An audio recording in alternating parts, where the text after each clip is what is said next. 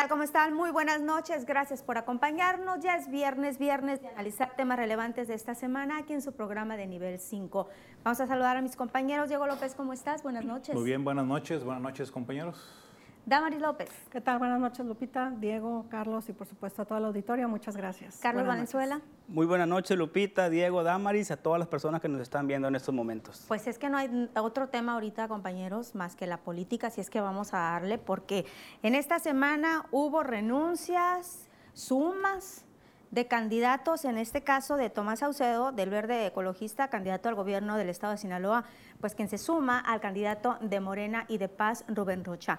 ¿Qué representa o tiene alguna representación esto? Voy a empezar con Diego, porque a Carlos lo voy a dejar al último, ya saben que él es muy filosito. Diego, ¿tú cómo ves este panorama? Sabemos, y siempre lo digo que eres economista, pero tienes un panorama general en cuanto a afectaciones o no afectaciones, la situación que se está viviendo aquí en nuestro, en nuestro estado y obviamente en nuestro país. Sí, yo creo que es como una lectura distinta, incluso lo platicábamos ahorita fuera del aire, es eh, el último día que se da la oportunidad para hacer los cambios. Vemos que era el candidato a la gobernatura Siento yo, en lo personal, eh, a lo mejor no tendré tanta experiencia en la parte política, pero sí es como que muy arreglado. Es como que ah, estabas en el límite, eh, hay un parteaguas, sale eh, esta persona, Tomás, este, que vimos el primer debate, lo criticamos aquí, no, no me gustó en lo personal, pero se suma un proyecto que no sabemos si se suma porque le ofrecieron algo o porque realmente existe eh, un debilitamiento o tratan de llamar la atención hacia otro punto y vemos los otros candidatos que se han ido. Entonces yo sí siento que están tratando de llamar la atención. Hay que ser sinceros, la campaña no ha aprendido y no ha aprendido en su totalidad en ningún sentido, ni el gobierno, ni los senadores, ni los diputados. Absolutamente se ve muy apagado todo esto. No sé si son los efectos del mismo COVID, pero gracias a Dios ya estamos ya poco de dos semanas, tres semanas para que esto pueda terminar y se pueda decidir en las urnas. Ha habido mucho llamada de atención, eso siento yo que es eso, como que mírenme, sabía, sabíamos que el verde no tiene posibilidades, sabemos que no tiene más ninguna posibilidad, pero sí es como llamar la atención porque estoy dentro y le han haber ofrecido a lo mejor algún buen puesto o algún buen proyecto dentro de todo este movimiento de Morena. Damaris, ¿qué lectura le das? Bueno, algo muy interesante, ¿no? Sobre todo porque bien mencionan, ya estamos en el último estirón de las de las campañas, ¿no? Pero no nada más es la de Tomás Saucedo, ha habido otras personas en diferentes municipios, en este caso que también han realizado lo mismo. Y aquí la pregunta es para los partidos políticos, ¿bajo qué criterios están designando a sus candidatos que prácticamente les tiran la toalla en el último tramo? El dirigente del Partido Verde a nivel nacional, pues obviamente no le gustó nada la, decisión incluso lo, lo, criticó, ¿verdad? Porque le brindaron su confianza.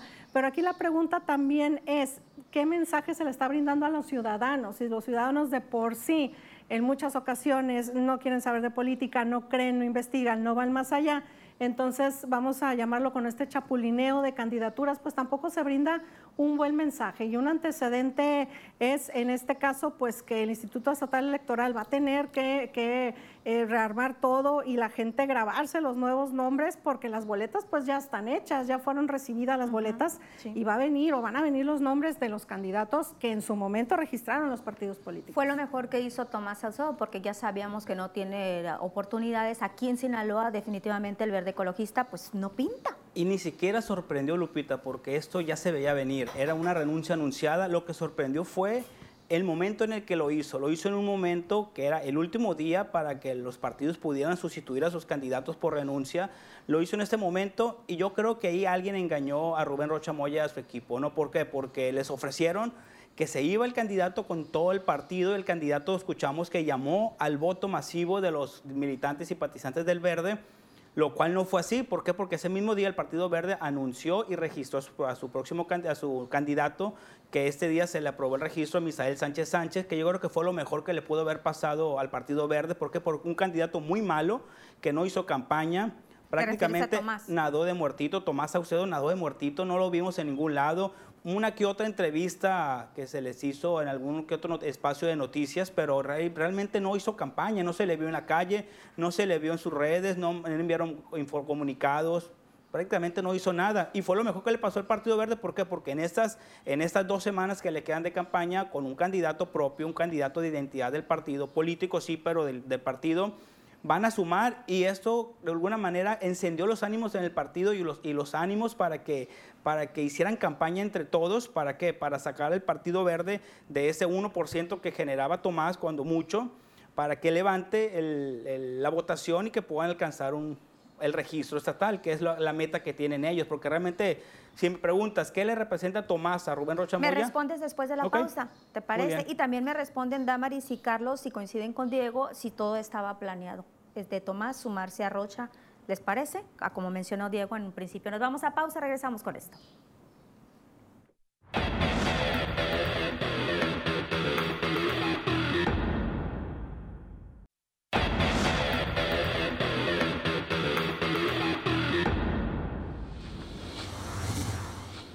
Regresamos a nivel 5. Me quedé preguntándoles, compañeros, a Damaris y a Carlos específicamente, si coinciden en el punto de vista de Diego, si todo estaba planeado para que esto se registrara, la adhesión de Tomás o la suma de Tomás Saucedo a la candidatura de Rocha Moya. ¿Cómo la ven ustedes? Pues hablando de ¿O fue de última hora? Pues hablando de posibilidades, siempre existe la posibilidad, ¿no? Esto es un fenómeno o, una situación que se está dando también en otros, en otros estados, ¿no? De, de la República ya en este último tramo, pero mucha gente piensa que sí, que posiblemente estaba planeado, otras personas dicen que no, que a lo mejor al ver este, las encuestas, lo que acaba de decir este, aquí Carlos Valenzuela, que posiblemente dijo, no, pues no tengo posibilidades, este, ¿para qué? No, lo cierto es que nosotros sabemos que el Partido Verde tradicionalmente no ha tenido una, una votación significativa, por lo menos aquí en Sinaloa ya ha estado, este, así es, este, se alía o busca la manera de, de permanecer con el nivel de votación requerido por la, por la ley. ¿no? Yo insisto que aquí lo interesante será ver ahora cómo responden las personas que sí eh, son militantes, simpatizantes del Partido Verde Ecologista y sobre todo en un futuro, pues cómo responderían en este caso ante, ante la situación que se, que se presta. Y es que en redes sociales fue eso, mucha crítica. El proceso pasado a gubernatura estaba aliado con el PRI,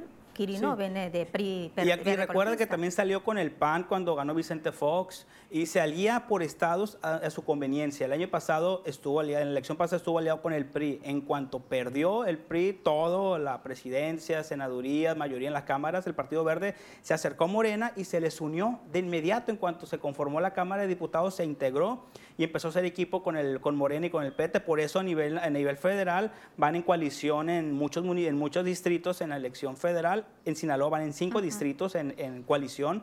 Pero, ¿Planeado o no? Pero por supuesto que estaba planeado, estaba más que planeado. Ves el perfil de Tomás, universitario, maestro de la UAS, eh, trabajador o colaborador en Radio UAS.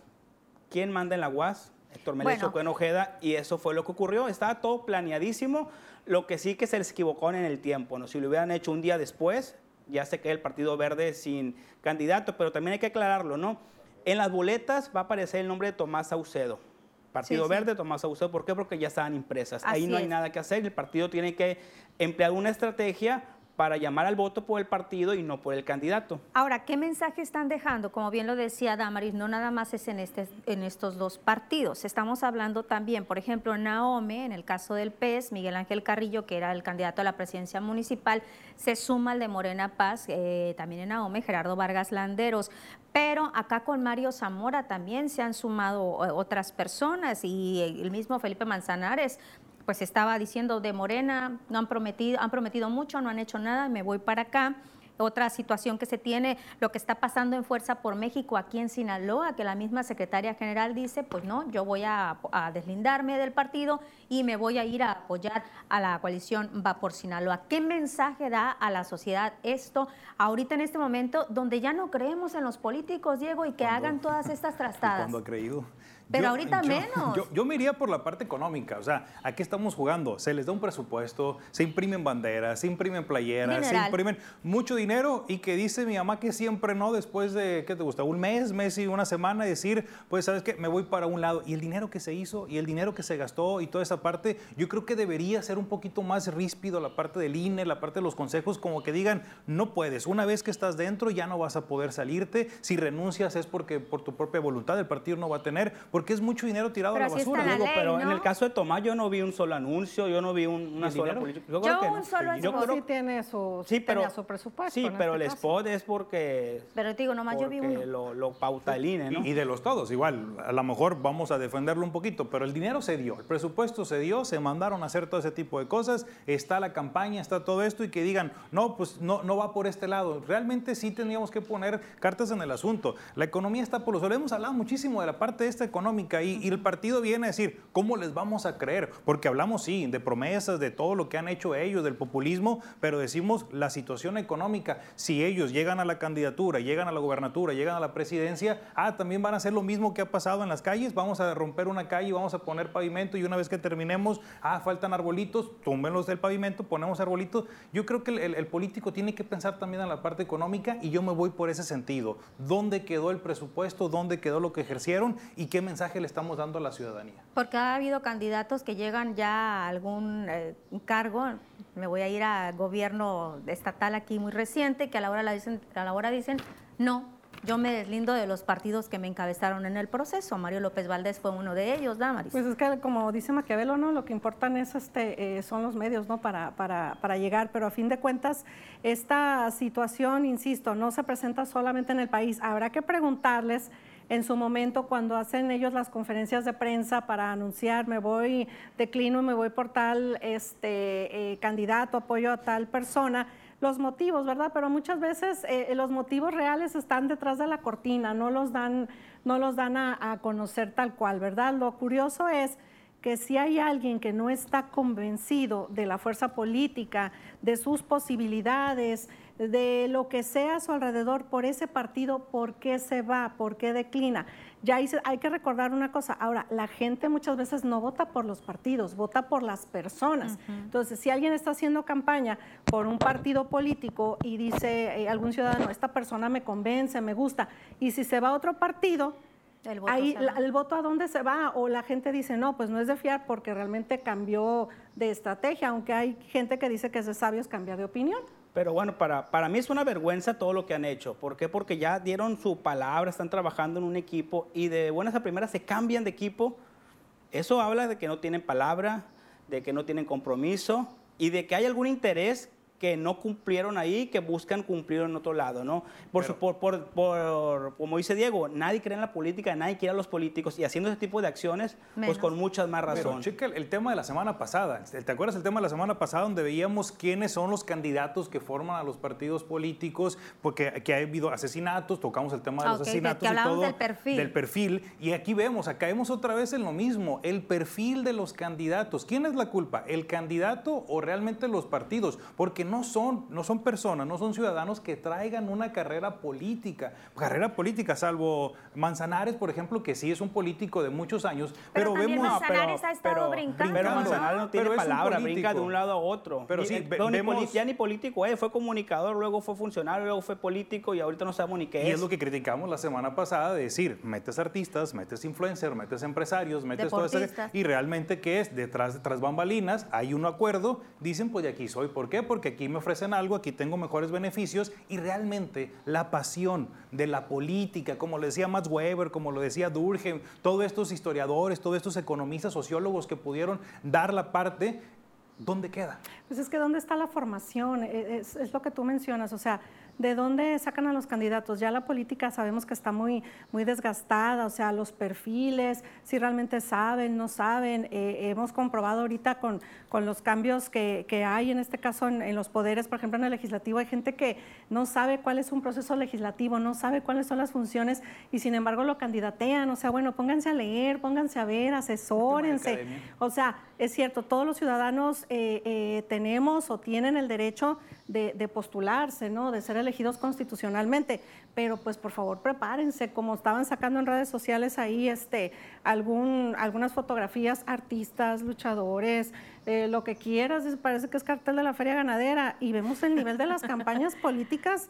Eh, TikToks, juegos, canciones que... O lo que prometen, Damaris, las candidatas allá en Sonora pero está bien porque todos tienen su derecho a, votar y ser votados. es un derecho. Entonces, después del 6 de junio, una no vengamos aquí a decir que la participación ciudadana fue del 40%. No, y, así, y va a ser muy bajísima la participación. ¿Por qué? Porque las campañas han sido muy malas, porque la gente no tiene ánimos y por, también por la pandemia hay que decirlo, va a ser una participación del 50% hacia abajo y se me hace mucho el 50%. Nos vamos a ir a pausa, pero vamos a seguir con un tema político, dándole también un seguimiento que esta resolución, este revés que le dan al Partido Acción Nacional en el Tribunal Electoral. Con esto regresamos.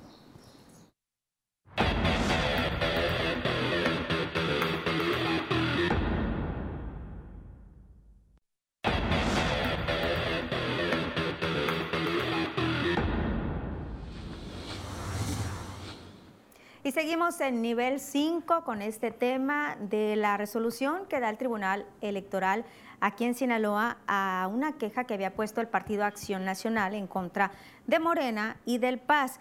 Hay una amonestación pública. ¿Esto por qué lo decía? Voy a hacer un poquito de contexto. Eh, referente a, decía el Partido Acción Nacional, que los candidatos de Morena y del PAN, del PAS, estaban haciendo mucha referencia a frases como primero los pobres, la 4T, y frases que están utilizando o que utiliza el presidente de la República. Pues ya el, mismo tribunal señala que hay una sanción, pero es una eh, consistente nada más en amonestación pública. Carlos, Damaris, Diego, ¿cómo ven ustedes? Eh, pues esperaban esto, nada más es como una jaladita de orejas, que se puede decir como llamadita de atención, pero no más allá. ¿Cómo ves tú, Damaris, esto? Pues una, un argumento en defensa que presentaban precisamente las, las personas de Morena, los militantes de Morena, es que no son frases, llamámosle así, registradas, ¿no? Que no hay un registro, como por ejemplo el puro Sinaloa, que si hay un registro, hay una marca, o sea, que son frases que puede tomar cualquier persona, en este caso para dialogar, para emitir un discurso, para exponer eh, alguna cosa. Algo que, me llamó la atención que explicaba la, senadora Imelda Castro, dice, es que decir cuarta transformación es como separar los periodos, periodos históricos de nuestro país, dice que somos en este caso la cuarta transformación, no tiene nada que ver, uno puede referirse a los otros periodos históricos, pero la cuarta transformación, primero los pobres y todas estas frases, dice, de alguna manera se han repetido en los discursos políticos, lo que pasa es que ahorita se remarcan más. ¿Y por qué? Pues porque obviamente quieren traer de alguna manera a, colación Andrés Manuel López Obrador, porque dígase lo que diga, tiene todavía altos niveles de aceptación y popularidad. No, tiene altísimos niveles de popularidad y todos los días está en campaña y todos los días está paz, paz, paz, está incrementando ese odio que hay entre, entre PRI PAN todas las mañanas contra los corruptos, todas las mañanas contra los ricos, todas las mañanas lo escuchamos y dale y duro con lo mismo y nadie lo detiene. Y él está en campaña y está favoreciendo, obviamente, a sus candidatos en todos los estados. Y, nadie, nadie ha venido, perdón, nadie ha venido a, multar, ni a molestar, ni a, ni a, criticar. Bueno, todo el mundo lo criticamos al presidente, pero nadie ha venido realmente a ponerle mano dura. Yo pienso que esto es como, a, ver a quién le hacemos caso. Si vemos a ver en un registro de marca, pues eh, los candidatos hablan mucho en público y no hay una queja de las marcas que están. Para esto, puro Sinaloa tendría que haberse eh, quejado por un registro de marca, el y todo eso. O sea, la parte legal, la parte sustanto, desde lo económico hasta lo político. Yo creo que esto viene siendo más que nada como una llamada de atención, como para decir, me tengo que quejar de algo, ah, me quejo de esto para que no lo puedan utilizar, pero yo siento que lo hace bien, es una amonestación, no deberían de prohibirlo porque es una, es una identidad del movimiento, es una identidad de, la cuarta transformación y realmente pues es como, ok, ya te hice caso, ya te escuché, ya lo hicimos públicamente, pero estamos a 15 días de que esto termine. Pues. Pero también, puro Sinaloa, eso sí, lo castigaron, hubo una sanción económica fuerte. A eso iba, está siendo parejo el Tribunal Electoral. Sí, porque es diferente, ¿no? Puro Sinaloa es una marca registrada que costó recursos públicos y que ha, que ha, utilizado el gobierno del Estado como su imagen institucional durante toda esta administración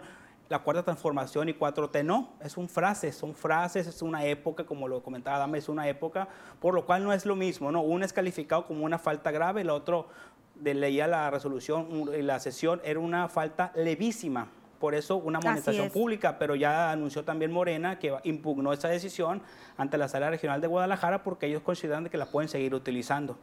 Y no les pidieron tampoco que retiraran, simplemente Y no los Le prohibieron. dijeron, no, incluso no los incluso dice, prohibieron. dice Rochamoya, lo vamos a utilizar hasta que me prohíban totalmente. Ahorita es una amonestación, yo creo que hasta que los multen, hasta que realmente les digan no se puede, y esto va a llevar un proceso largo y ya se va a poder terminar y lo van a poder decir abiertamente. Pero es que es imposible, ¿no? Yo creo que eh, incluso vemos los spots a nivel, a nivel nacional, ¿no? Sale Mario Delgado por ahí en uno y, y hacen referencia a, a ya sabes quién, ya sabemos quién es, ya sabes quién, ¿no? Pero no lo dicen de forma directa, pero a fin de cuentas son estrategias de campaña.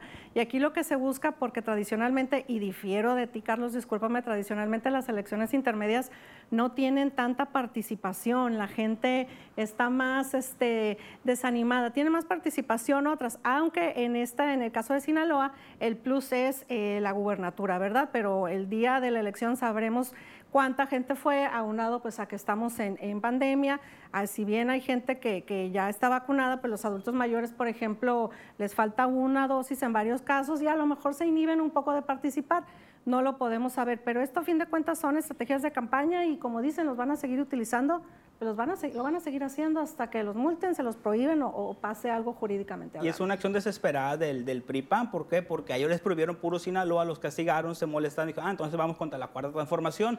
Un desespero que traen y no creo que el resultado les haya gustado. No simplemente quede el precedente, pero una amonestación No se ha pública. manifestado, ¿verdad? No han dicho nada al No, respecto. No, no han dicho nada ni, a- ni a favor ni en contra, si van a impugnar porque se les hace muy, muy baja la, la sanción. Simplemente lo hicieron para cumplir, pero no le dieron el seguimiento, o al menos públicamente no lo han hecho. Pero yo creo que a esta altura del partido ya la gente está muy definida, ¿no? Los que están a favor de López Obrador van a votar masivamente por Morena, los que están en contra van a votar. ¿Tú crees que realmente a Contra. estas alturas la gente sepa por quién va a votar? Va a votar por la marca. Va- exactamente, Los, no que, los- los reciben pensión, los que reciben becas, los que reciben apoyos, los que todas las mañanas, los, esos 30 millones y más menos lo- los que ya no creen en, Ló- en López Obrador, van a seguir votando por, por Morena y por el partido sinaloense. Entonces lo que estamos viendo ahorita son como que patados de ahogado, es decir, supuesto ya que sí. no, no atraigo la atención, empiezo a tirar por todos lados para que en estos 15 días que quedan empiezan a qué, a, a verme. ¿Sí? Sí, o tratar de que ya no se diga esa frase, que no se ligue con el presidente, pero a estas alturas ya todo el mundo liga que Morena es la cuarta transformación, la 4T, y que Morena es el presidente de la República, que todas las mañanas está en campaña, y que viene a Sinaloa, a gira, y que, y que tantito, no me toques ese tema que ahorita va vamos a hablar de eso. a nada, pero está paseando por el país, a estados en donde de alguna manera se le está complicando Está trabajando el la situación. Pues vamos a seguir hablando de esto del tribunal, de las acciones que están realizando, de cómo se está midiendo, ¿no? En cuanto, pues, a denuncias, a quejas que estén interponiendo los partidos políticos, ya estamos viendo, pues, las acciones que está haciendo el PAN, el PRI y el PRD eh, en estos señalamientos que se hacían primero en contra de Mario Zamora, eh, que hacían esos eh, comentarios en la, en la utilización de, de puro Sinaloa que fue que se derivó precisamente en que dijo, dijo esta coalición, bueno, pero los eh, candidatos de los otros partidos de Morena y el Paz, sobre todo los de Morena, pues están haciendo alusión a la 4T. Nos vamos a ir a una pausa, ya lo adelantó Carlos, vamos a hablar de la visita de López Obrador aquí al Sinaloa. ¿A qué vino a nuestro estado el presidente?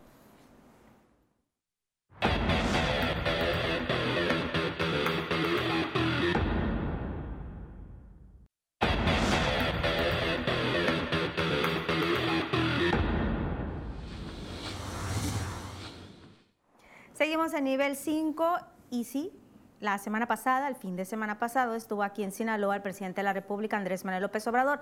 Se habla de que vino a supervisar obras específicamente allá en el sur del estado.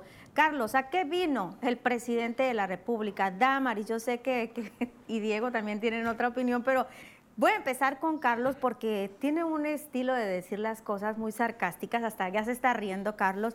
Hoy te decías, ¿a qué vino López Obrador? ¿A pegarle a la pelota o a pegarle al gobernador de Sinaloa? ¿Cómo decías? Quirino? oficialmente, oficialmente vino a supervisar una obra que le faltan 10 años para que Sí, esté eso ya terminada. lo dije, eso ya lo dije, pero ¿a qué y vino que ha venido López muchas Obrador? veces. ¿A qué vino? Vino a, a batear, a jugar béisbol. Y yo creo que vino a pegarle con el bat a la mesa. Vino a poner orden, ¿no? ¿Por qué? Porque Sinaloa... dónde? ¿Al gobernador o al Sinaloa partido? de alguna manera se le estaba complicando a Morena, ¿no? Sin, sin ser una alarma, pero sí el candidato Mario Zamora está creciendo, ha crecido mucho y de alguna manera Morena sí le, le empezó a causar alarma. Vino el presidente a qué? A poner orden, a hablar con el gobernador, a ver Y también ordenó el Morena. a ver que se defina, ¿no? Que saque las manos del proceso porque hay que recordar que días antes despidió un secretario, ya despedido tres secretarios, dos secretarios y un director.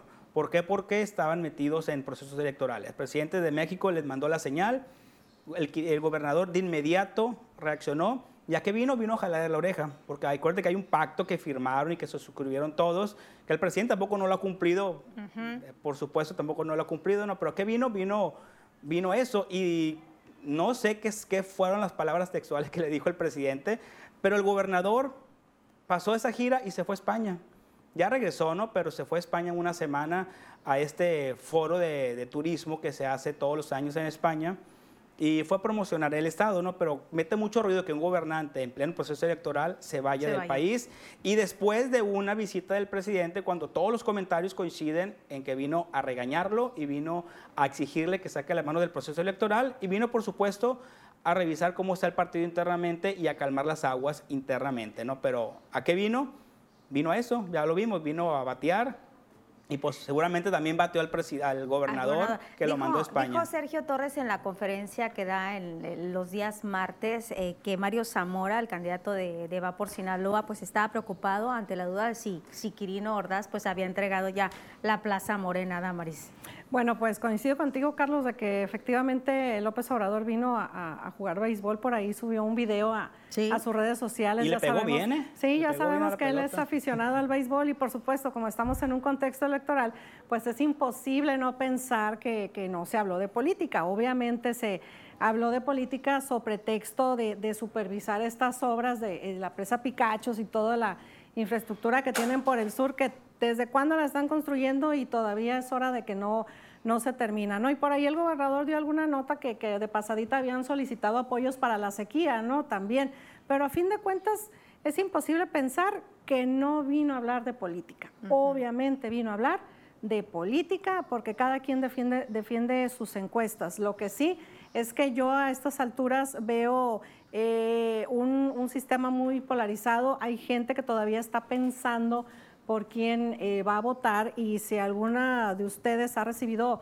algún tipo de, llamada de estas encuestadoras, las preguntas se dirigen hacia, si no vas a votar por fulano, están estas otras opciones, ¿por quién lo vas a hacer?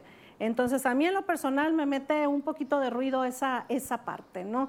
Esa parte, y no sé si en ese contexto obviamente tocarían este tema porque también los candidatos traen que el voto sea útil, que el voto no se desperdicie en gente que no tiene posibilidades. Dame, si yo todavía no he decidido por quién votar y estoy metido en, la información de los candidatos todo el día, imagínate las personas de abajo del pueblo. vas a votar. No, por supuesto que no. Yo no más recibo llamadas del Güero Cruz, que no sé por qué todo el día me hablan de ahí, pero yo creo que si el presidente vino eh, en la cuestión de campaña, yo veo más allá porque sí se nota el ambiente morena y la cuarta transformación, vino como que ya dar la, supervisión y la cerecita del pastel, es decir, Sinaloa está tranquilo, Sinaloa va a ganar, Sinaloa hay que acomodar, hay que darle el respaldo a lo mejor al gobernador, porque cabe mencionar, no es que uno defienda a Quirino, pero está dentro del top 3, del top 5 de gobernadores a nivel nacional. Quirino ha hecho muy buen trabajo, numéricamente ha llevado el Estado en buen trabajo. Tú viéndolo desde el aspecto económico. Desde el aspecto económico, claro, o sea, Quirino se ha, se ha vuelto en todo eso y yo sí aplaudo, a lo mejor sí, lo batió el presidente, quién sabe, pero es muy bueno que fue a un, a un congreso, fue a un, a un foro de turismo a España, el gobernador de Sinaloa, sabiendo que Mazatlán es reconocido a nivel internacional y que todos los candidatos a la gobernatura refieren que van a meterle mucho dinero a la parte turística y el turismo con la pandemia fue el más golpeado. Hay que ver el lado, bueno. Eh, por ahí también Mario Zamora declara que qué bueno que viene el, presidente de la República, que es que viene como que dándole por el lado, a Sinaloa le va bien y todo esto, como más o menos ahí dándole un poquito de, de aliento. Pero sí es, es bueno ver al presidente por acá y sí yo creo que vino solamente a supervisar y a despertar un poquito, como dice este Carlos Castaño del PAN, vino a despertar a, Rocha Moya, pero sí vino solamente como que a supervisar, es decir, Sinaloa está tranquilo, seguimos ahora para Sonora. ¿Y no crees que se preocupa Mario Zamora por la visita del presidente. Sí se preocupa, pero siento yo que ya está como quedado. O sea, el asunto ya está... ¿Tú crees que ya se ha perdido? La, parte porcentual en todas, las, en todas las encuestas a nivel internacional, porque está Pero él tiene otras encuestas, ¿eh? Ellos, sale empate, ellos siempre van a tener otras escuelas. Lo pero, de las encuestas. pero a nivel, a nivel internacional, Sinaloa ya saben quién lo que va a hacer y una visita del presidente es vengo a supervisar, a darle un orden, porque lo vamos a ver en octubre, noviembre, estoy claramente convencido, aquí va a estar otra vez el presidente. Para que unas protestas, ¿no? El, presidente allá en la, en la zona sur, ¿no? De, eran transportistas, constructores, bueno, que no los estaban dejando trabajar en la, en la construcción de estas obras precisamente que vienen a supervisar, Damaris. Que ya tiene muchos años, sí, esa presa, la presa Picacho siempre ha sido muy muy controvertida desde sus orígenes, no, pero retomo lo que, lo que mencionas, independientemente de las encuestas y de que a lo mejor eh, están buscando, ahí sí, ahí sí estaría de verse. Obviamente eh, Morena está buscando que la gente vote todo, todo parejo, ¿no? Eh, y convencer por esa parte. y sí, efectivamente, hay más encuestas que ya dan muy arriba o arriba eh, con pocos, muchos puntos a, Rubén Rochamoya por Morena Paz. Y hace tres años lo hicieron, ¿no? Fue increíble, nunca lo pensamos, sino sí lo pensábamos, pero no creíamos que fuera a ocurrir. Hacíamos muchos análisis en muchas mesas y sí, o sea, las encuestas decían que iba a ganar Morena en, todo, en todas partes, pero no, no creo, como que pierda fulano, que pierda mangano, no creías que iba a pasar el resultado ese, al final pasó y ahora le están apostando que ocurra lo mismo. Y por eso el voto 4 por 4 que está promoviendo Morena pero el ánimo del elector no lo conocemos, no sabemos si ahorita va a tener el mismo ánimo de hace tres años o si lo va a tener, pues que se preocupen los periodistas. La, la visita de, López Obrador aquí a Sinaloa da una buena señal a, la población en general de que qué bueno que vino o qué mal que vino. O sea, ¿es bueno o es yo malo? Digo que, yo digo que es bueno porque nos este, da... Por el, proceso, Sí, por el proceso y porque nos da a entender que hay una muy buena relación de Rocha Moya, el presidente de la República. Si llega a ver o si llega a ganar eh, Morena, estaríamos viendo que hay una muy buena relación y los apoyos estarían llegando rápido, porque eso es lo que hemos visto. El presidente es el que controla el país. Entonces, yo sí lo veo por el lado bueno, que hay un interés por parte de Andrés Manuel estar visitando Sinaloa, estar al pendiente y lo tiene como una prioridad porque él mismo lo ha dicho. Sinaloa es el que da toda la parte de la materia prima o del sector primario a nuestro país. Entonces yo sí lo veo como algo muy bueno que haya venido. La misma pregunta para ambos, Damaris.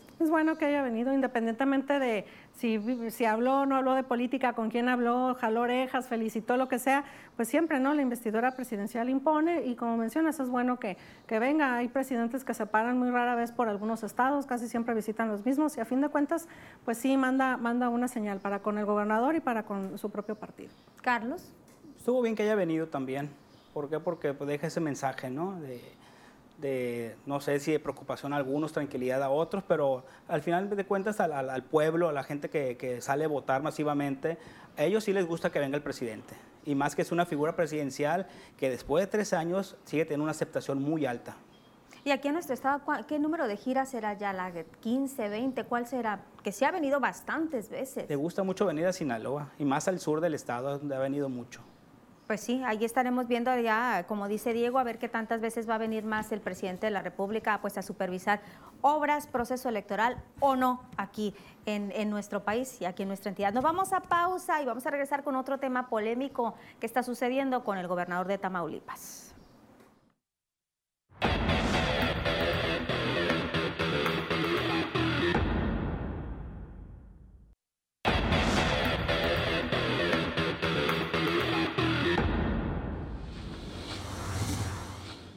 Les decía tema polémico. ¿Qué está sucediendo con el gobernador de Tamaulipas, Francisco Javier García Cabeza de Vaca? ¿Qué está sucediendo también con el presidente de la República, Andrés Manuel López Obrador?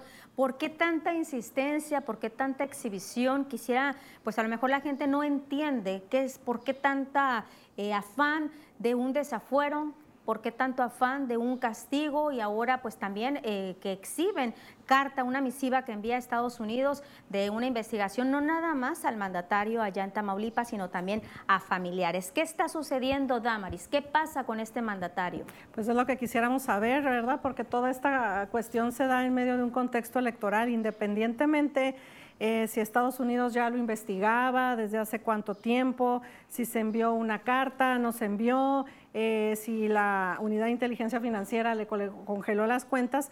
Lo curioso es que todo esto se da en medio de un contexto electoral, o sea, el asunto no pudo esperar para después o no se pudo ventilar antes. Entonces, quieras o no, este, en Turbia, eh, sobre todo ahí en, Tamaulipas, el, proceso. Pero a fin de cuentas, eh, estaba viendo eh, que el, gobernador tiene fuero. A fin de cuentas, el gobernador tiene fuero. ¿Por qué? Porque dice el Congreso, no, no lo vamos a, desaforar.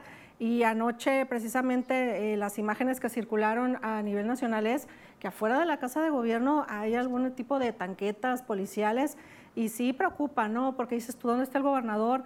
¿Cuál va a ser la situación en este caso de, los, de los pobladores, de los ciudadanos? ¿Quién va a atender los asuntos? Porque a lo mejor está más preocupado, obviamente, por su defensa, por las cuestiones políticas, que por gobernar. Y es que todavía le queda, era hasta el es hasta el 2022. 22. Dice, el gobernador no, no debiera nada, él solito se quita el fuero, se presenta y que se defienda legalmente. Él ha dicho que, ha tenido intenciones de ir a comparecer, es lo que ha manifestado, pero, no pero, no, lo han dejado, pero, lo que ha comentado. Si, si hay elementos suficientes para ser, ser sentenciado, ser encarcelado, pues que, que, el gobierno lo haga, ¿no? ¿Por qué? Porque es un proceso legal. ¿Qué es político o no es político? Es otro asunto. ¿Por qué? Porque es un gobernador de extracción panista en pleno proceso electoral. ¿Y qué mensaje se envía con esto?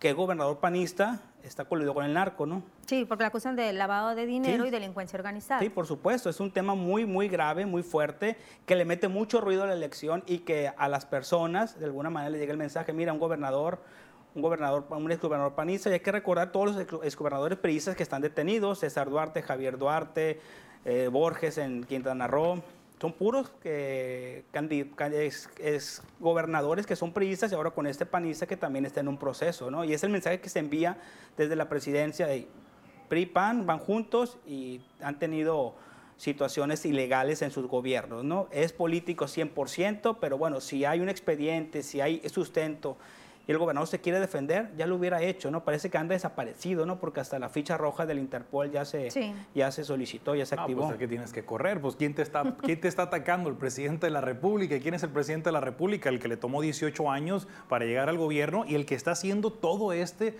eh, movimiento, como mencionamos ahorita, la, 4x4, o sea, porque quiere tener el control de todo. Y este es el, el caso idóneo, como lo hemos platicado anteriormente, como para decir, mira, chequen el, Congreso, mira toda la gente que lo está protegiendo, están coludidos, mira, hay gente del PT, del PRI, del PAN, de todo, y están queriéndolo eh, retener porque lo están protegiendo, todo eso está mal y va a empezar ¿qué? a meter reformas, va a empezar a meter y va a decir yo tengo la razón y tenemos a una ciudadanía que no leemos, que no estudiamos y que no vemos la parte de la historia. Y ellos vienen desde hace muchos años, ellos dos, Andrés Manuel López Obrador y Cabeza de Vaca, en ese golpeteo desde hace tiempo y hoy es el plan perfecto para poderlo luchar. Esa es la preocupación. ¿Qué es lo que va a decir al rato el presidente? No, que no tenga nadie este, fuero, que el Congreso no está haciendo su labor, que lo quiten. Y se va, Acuérdate que el presidente ya no tiene fuero, ¿eh? gracias a una reforma que se, que se aprobó en la Cámara de Diputados y de Senadores, ya no tiene fuero.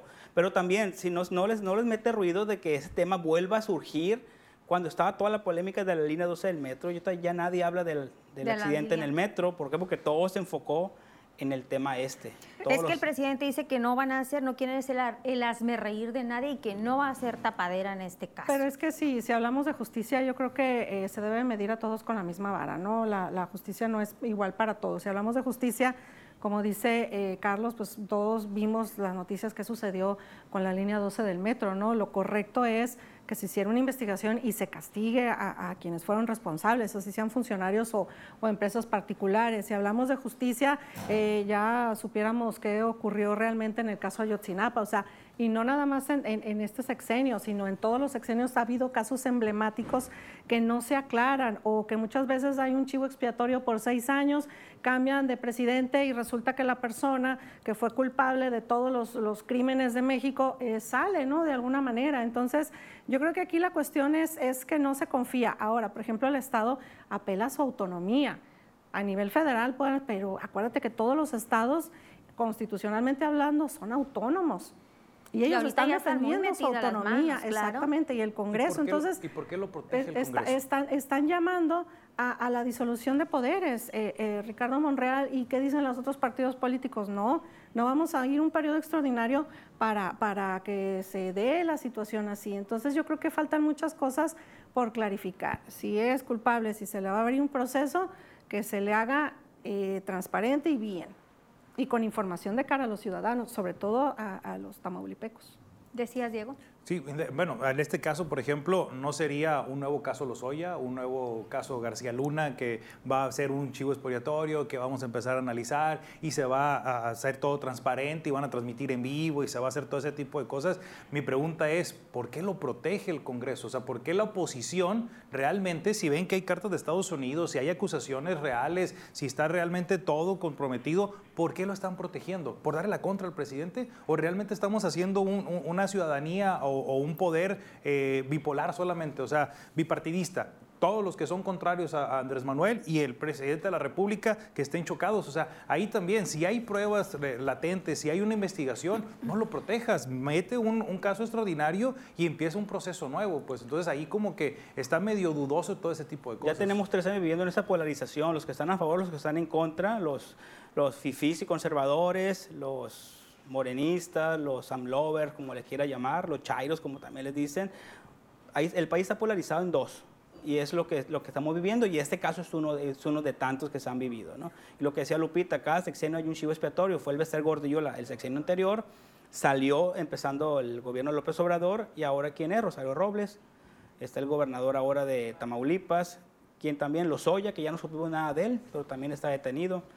Y esta historia va a continuar, por supuesto, ¿no? De, tres años. De Francisco Javier, eh, de Francisco Javier García Cabeza de Vaca, gobernador de Tamaulipas. Nos vamos a ir a pausa y vamos a regresar con las conclusiones, con qué temas se van a quedar en esta noche aquí en nivel 5. Con eso volvemos.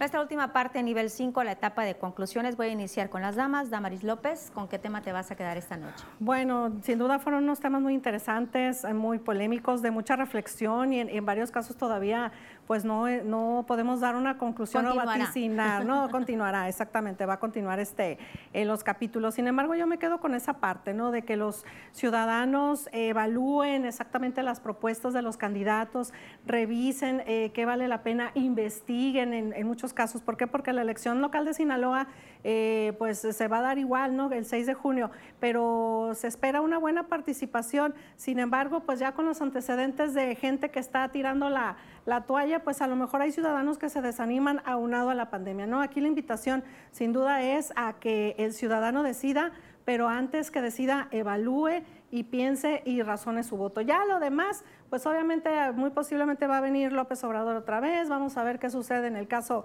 del gobernador de Tamaulipas y, y, los demás temas que analizamos. Pero por lo pronto, pues todo esto se da en un contexto electoral y esperemos que sea tranquilo. Carlos. Yo les vuelvo a reiterar el llamado a los candidatos, que programa tras programa les tengo haciendo, dedíquense a hacer campaña y si hicieron un compromiso con su partido, lo hicieron también con la ciudadanía a la cual le han pedido el voto. Si ya hicieron el compromiso, termínenlo. No mandan un buen mensaje a la ciudadanía, no mandan, dejan un buen ánimo. ¿Por qué? Porque ya hicieron un compromiso, van a quedar luego como una persona sin palabra, una persona sin compromiso, y eso no les sirve, no les sirve a Sinaloa. ¿Por qué? Porque las personas no van a salir a votar hay que ser claros, si un candidato se va de un partido a otro, no les va a sumar el 3%, el 4% de la, de, la, de, la información que tengan en una encuesta, no se las va a sumar, no funciona así el proceso electoral. ¿Cómo funciona? Esa persona puede que lleve algunos votos, pero en el caso de los que se han sumado, han restado y han, realmente no llevan, no significan votos, ¿no? No significa que, que Mario Zamora se va a llevar el 2% del Partido Verde, no, no, no significa eso cuando mucho les va a generar uno o dos votos. Y así ha sido con todos los candidatos que se han ido a los diferentes, a los diferentes partidos políticos. Ya vimos el caso de Tomás Saucedo, candidato alcalde de Mazatlán, también se fue con Morena. Realmente no, no les sirve de mucho, ¿no? Dedíquense a hacer campaña, a llamar al voto, a terminar su compromiso y ya después si no se quieren quedar en el partido, ya después que se vayan a otro partido, pero cumplan con ese compromiso que ya hicieron. Diego. Me quedo con la visita del presidente. Realmente se me hace algo muy bueno que el presidente esté como que tenga Sinaloa como una prioridad. Hay que verle lado. A lo mejor sí, el sector eh, de ahorita de, las elecciones haga que el presidente esté viniendo, pero tener a un presidente de la República que vea Sinaloa con buenos ojos, que lo tenga como prioridad, que lo esté recurriendo, que le guste el béisbol y que venda también a la, a la Liga Mexicana del Pacífico es demasiado bueno porque eso le da una tranquilidad sobre todo al sector productivo, al sector manufacturero manufacturero, al sector empresarial, que somos realmente aquí eh, preponderante en ese sentido. Y eh, por último, también critico mucho a los partidos políticos con este cambio de candidatos cuiden el dinero, cuiden los presupuestos y no estemos tirando el dinero de Oquis porque realmente es lo que nos están dando a entender. Si en la precampaña o en su candidatura no tienen bien puestos eh, sus aspiraciones y, la parte del presupuesto, yo creo que cómo van a ejercer ya un presupuesto municipal o estatal. Y más ahorita que en esta de pandemia vimos las carencias que hay en el sector salud y por ende también las afectaciones en la infraestructura educativa que tenemos aquí en nuestro estado. Pues ya nos vamos, compañeros. Gracias, gracias a ustedes por su atención. Nos vemos el próximo viernes, una cita más en nivel 5. Descanse.